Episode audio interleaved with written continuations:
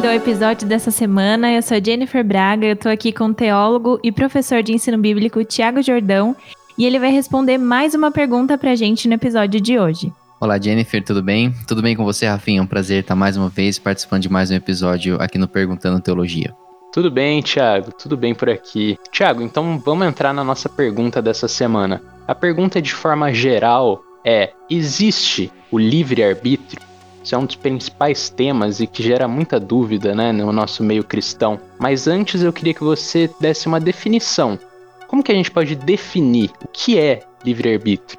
Então, Rafinha, é, é, importante a gente, sobre esse tema, desde o início já, já avisar nossos ouvintes que é inviável a gente conseguir abraçar todas as questões que envolvem o livre-arbítrio dentro de um episódio, né? Então, acho que a nossa, a nossa proposta aqui é responder as perguntas de acordo com aquilo que elas vão surgindo, e esse tema do livre-arbítrio, aquilo que nós vamos falar hoje aqui, ele certamente vai levantar diversas outras, outras perguntas, e é importante, desde o início, deixar claro que a gente não vai conseguir falar sobre todas elas nesse episódio, mas que, claro, tem a possibilidade da gente, na medida que os ouvintes desejarem e, e manifestar esse interesse, a gente trazer novas facetas da questão do livre-arbítrio, tratar essas outras perguntas que vão surgindo conforme a gente fala do tema. Bom, a expressão livre-arbítrio ela surge ali no final do, do Império Romano, que é a ideia justamente de que quando se começa a construir né, aquelas estradas dentro do império que estão conectando o império, as pessoas buscam informações sobre como que elas chegam de um local a outro. Em alguns momentos, em algumas situações, a pessoa, independente da, da estrada que ela tome, ela vai chegar naquele destino. Então, ela tem mais do que uma possibilidade, mais do que uma estrada para chegar naquele mesmo destino. Então, a ideia é ela passa a definir a questão de se o homem, afinal de contas, ele tem o livre-arbítrio para tomar as suas decisões ou não. Quando Agostinho começa a escrever as suas obras, ele é um dos defensores das, dessa questão do livre-arbítrio, porque na sua época é muito comum os maniqueus, né, uma seita religiosa, e essa seita ela define e ela afirma que o homem, ele aqui embaixo é o resultado de um sumo bem e um sumo mal que estão duelando lá em cima. O cosmos todo, ele reage a esse sumo bem e esse sumo mal, e nós na verdade estamos simplesmente colhendo os resultados disso, né? Então, é aquilo que nós chamamos de um determinismo. Para os maniqueístas, nós vivíamos aqui, não fazia tanto, tanto sentido você se debater em questões morais, porque aquilo que nós fazemos aqui é resultado desse grande embate entre o sumo bem e o sumo mal. Então, Agostinho ele começa a escrever e a defender a questão do livre-arbítrio, justamente para dizer que não, para dizer que o homem ele tinha condições, ele decidia pelas coisas, ele tomava suas próprias decisões. Então, homem tinha esse livre-arbítrio, e a partir daí isso é usado dentro do meio teológico. A confusão começa a acontecer já durante a vida de Agostinho, quando as pessoas começam a falar, ok, mas se o homem tem livre-arbítrio, então isso traz algumas outras questões teológicas para a gente, como fica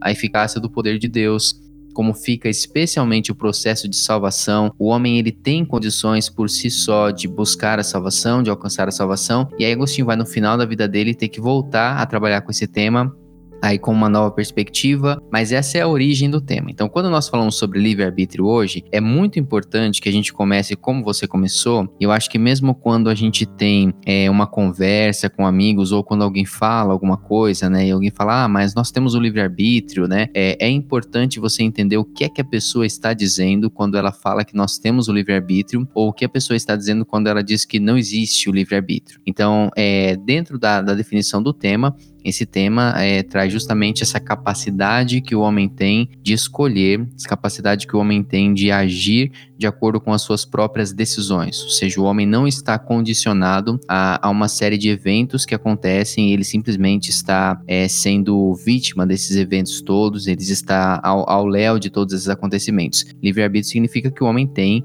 condições de livremente decidir, livremente escolher e, e trazer para si, para sua vida, os caminhos que ele deseja seguir. Certo, Thiago. Bom, agora que a gente já definiu, de certa forma, o que é o livre-arbítrio, a gente pensa sobre as diferentes interpretações que existem sobre esse tema, né? E existe uma corrente forte de pensamento que, que separa né, o livre-arbítrio antes da queda do homem e depois da queda do homem? Como que a gente pode interpretar essa corrente? Ela é a corrente correta? A gente precisa de fato fazer essa, essa diferenciação, né? Fazer essa, essa distinção entre o homem antes da queda e depois da queda. Quando nós lemos sobre a criação, a gente vê que o homem foi criado à imagem e à semelhança de Deus. E é claro que também existe todo um debate acerca do que exatamente significa, mas algumas coisas ficam muito claras para nós quando a princípio a gente observa que não é dito ah, sobre nenhuma outra parte da criação que ela teria sido feita à imagem e semelhança de Deus, e isso é dito a respeito dos homens. Então, uma das formas mais básicas que a gente tem de saber o que significa imagem e semelhança de Deus é observando a diferença que existe entre o ser humano e o restante da criação. E a gente percebe algumas diferenças, como por exemplo, o homem é um ser racional, né? O restante da criação não. São seres que têm a sua inteligência, mas não racional como o homem tem. O homem ele recebe ordem de governar, o restante da criação não recebe essa ordem, então o homem ele tem essa capacidade de dominar sobre o restante da criação. E o homem também tem aquilo que nós chamamos de uma capacidade moral, ou seja, o homem sabe distinguir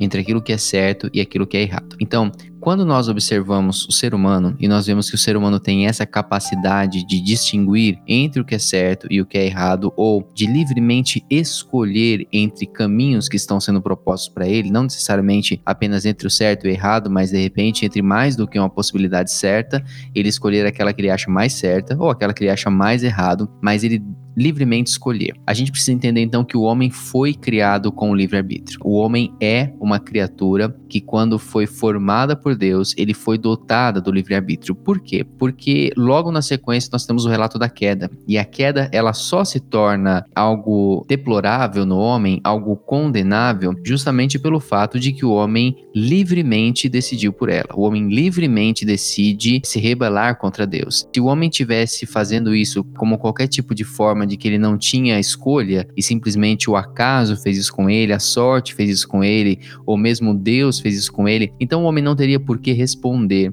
por esse ato, mas o homem responde pelo pecado, o homem é culpável pelo pecado, justamente porque no momento da queda ele tem consciência da sua escolha e ele toma essa decisão ciente de que ele está tomando uma decisão de modo livre. Agora, é claro que quando nós olhamos depois da queda, o cenário muda. Então, na mesma Bíblia Sagrada, nós vamos ter diversos textos. É, existem pessoas que vão pensar um pouquinho diferente, mas é muito nítido dentro das Escrituras que o homem, tal como nós o conhecemos hoje, o homem de Gênesis 3 até nós, nos nossos dias, ele tem o seu coração voltado para o mal. Nós percebemos isso desde quando você observa que Adão e Eva, eles comem do fruto e você começa a ler as narrativas seguintes, desde Caim, né, sendo sendo um homem que mata o próprio irmão inocente e ele tira a, a, vida do irmão, sendo que ele nunca tinha visto isso acontecendo, né? Um outro ser humano tirando a vida e ele faz isso com o irmão inocente. Nós temos a descendência de Caim, que é uma descendência que cada vez mais vai se esbaldar no pecado e conforme você vai avançando a leitura de Gênesis, você vai percebendo que o homem ele está é, se deliciando no pecado, ele está se afastando cada vez mais do Éden, se afastando cada vez mais de Deus. O homem não tem aquela, a, a gente não tem aquela coisa do tipo homens decidindo, né, voltar para Deus. O homem está é, indo a uma velocidade incrível, se distanciando de Deus. E isso culmina na narrativa do dilúvio, onde fala que a inclinação do coração do homem nos tempos de Noé era totalmente e somente para o mal. E a descrição ali, eu acho que é fortíssima quando fala que isso cortou o coração de Deus, a ponto de Deus decidir é, por fim a raça humana, é, exceto, é claro, Noé, e ele vai usar Noé como alguém que, apesar da, da sua justiça, apesar de ser alguém reconhecido no texto, né, como homem justo, mas ele é escolhido por Deus para que ele possa ser aquele que vai preservar a vida. Então, desde ali, a gente já percebe aquilo que a gente vai observar em toda a história do povo de Israel, que é o homem sempre tende para o mal, o homem sempre se inclina para o mal. Então, o que nós encontramos na Bíblia quando a gente começa a observar uma porção de textos, como por exemplo Isaías falando no capítulo 53 que todos nós andávamos desgarrados como ovelhas, cada um se desviava pelo seu caminho, cada um vai pelo seu caminho, mas está todo mundo se desviando, está todo mundo longe de Deus. Quando nós vemos Paulo falando em Romanos, especialmente no capítulo 7, né, acho que é o texto mais icônico que nós temos dele dizendo: o bem que eu quero fazer eu não consigo fazer, o mal que eu não quero fazer, esse eu faço o tempo todo, então eu sou um homem miserável, miserável homem que sou. Então, Então, em todo esse contexto, quando a gente começa a perceber, fica nítido dentro das escrituras de Gênesis 3 até os nossos dias que o homem sim, ele tem essa capacidade de escolha, mas essa capacidade de escolha, ela sempre vai conduzir o homem para o mal. E daí vem a pergunta para a gente até que ponto esse arbítrio é tão livre, assim como nós estamos colocando, não é? Especialmente é, no que diz respeito à salvação. A discussão se torna mais intensa porque a pergunta é, afinal de contas, o homem tem condições de decidir por Deus livremente? Um homem de Gênesis 3 para cá, nos dias de hoje, por exemplo, ele tem condições por conta própria, com o uso do seu livre-arbítrio, de dizer: "Não, eu quero buscar o Senhor", ou um homem que ele é deixado, ele sempre vai querer se afastar de Deus. Mas respondendo à pergunta, a resposta que surge para nós é: nós percebemos que o homem de Gênesis 3 para cá, depois da queda, ele mantém o seu livre-arbítrio, mas esse livre-arbítrio ele não tem condições plenas de efetuar aquilo que ele deseja. Ele ainda tem condições de desejar, mas ele não tem condições de realizar aquilo que ele deseja. Daí a ideia de que o bem que eu desejo, esse eu não faço. Ou seja, ele deseja o bem, ele tem condições de querer o bem, mas ele não tem condições de livremente escolher pelo bem, porque a descrição que nós temos, especialmente em Romanos 7, é de um homem que é escravizado pelo pecado. É de um homem que agora tem o seu livre-arbítrio preso, tem o seu livre-arbítrio enfraquecido. Então, ele ainda está lá, mas ele não funciona a ponto de conseguir se efetivar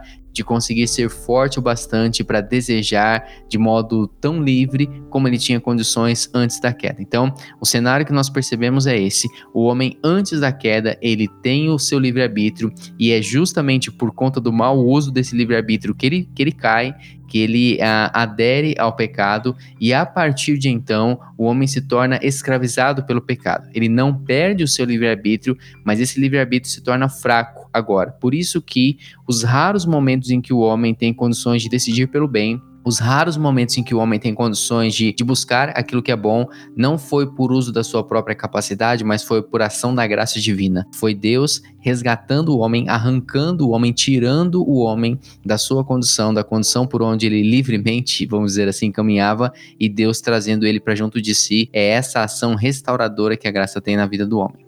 Tiago, para a gente encerrar, a gente já fez uma análise antes da queda e também a gente fez análise depois da queda.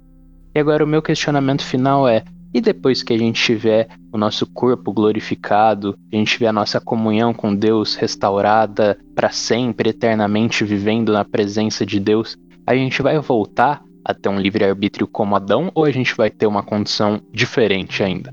A graça ela tem uma ação restauradora, né? E ela restaura o homem por inteiro, ela restaura o homem integralmente. E dentro dessa restauração, inclui-se também que ela restaura o livre-arbítrio do homem, que ela restaura a capacidade do homem de desejar aquilo que é bom. Então, da mesma forma que com a queda o homem não perdeu o livre-arbítrio, mas esse livre-arbítrio se tornou escravizado pelo pecado, com a redenção, com a, a, a, glorificação do nosso corpo e com a ação completa da graça de Deus em nós, nós também não perdemos o livre-arbítrio, mas ele passa a desejar apenas aquilo que é excelente, ele passa a desejar apenas aquilo que é, que é bom, que é agradável. Então agora o caminho se inverte, agora ele não tem mais aquela, aquela condição de estar escravizado pelo pecado, mas nós podemos dizer que ele está encantado, por assim dizer, pela graça, e agora sim ele sempre vai desejar aquilo que é bom, sempre desejar a vontade de Deus, porque o pecado não tem mais presença, não tem mais poder, não exerce mais atração sobre a vida do homem, e daí o seu livre-arbítrio restaurado pela graça desejará apenas as coisas excelentes.